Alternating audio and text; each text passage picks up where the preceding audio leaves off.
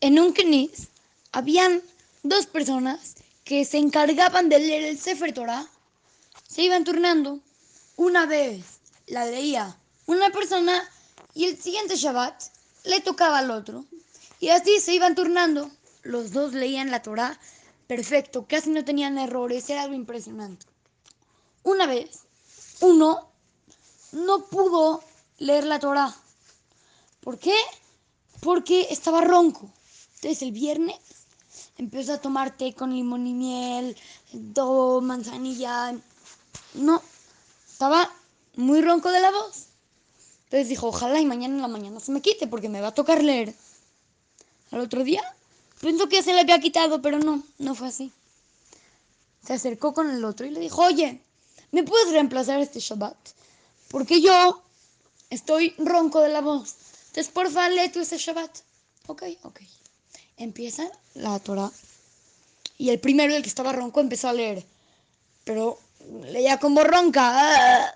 Como ronca, no podía decir bien, bien la perasha. Y apenas acabó la primera liá, el primer pedacito de la perasha, todos se dieron cuenta que estaba ronco y bajó y subió el otro y leyó. Al final se acercó el Gabay, el encargado del Knis, y le dijo al, al, al, que estaba ronco, le dijo, oye, yo sé que está ronco ya sí, pero si sabías que no ibas a poder leer, ¿para qué intentas? Le dijo, yo sabía que no iba a poder leer, pero lo hice porque, porque el otro no estaba preparado, porque pensó que no iba a leer. Entonces si yo empezaba, si él empezaba directo a leer, ¿qué iba a pasar?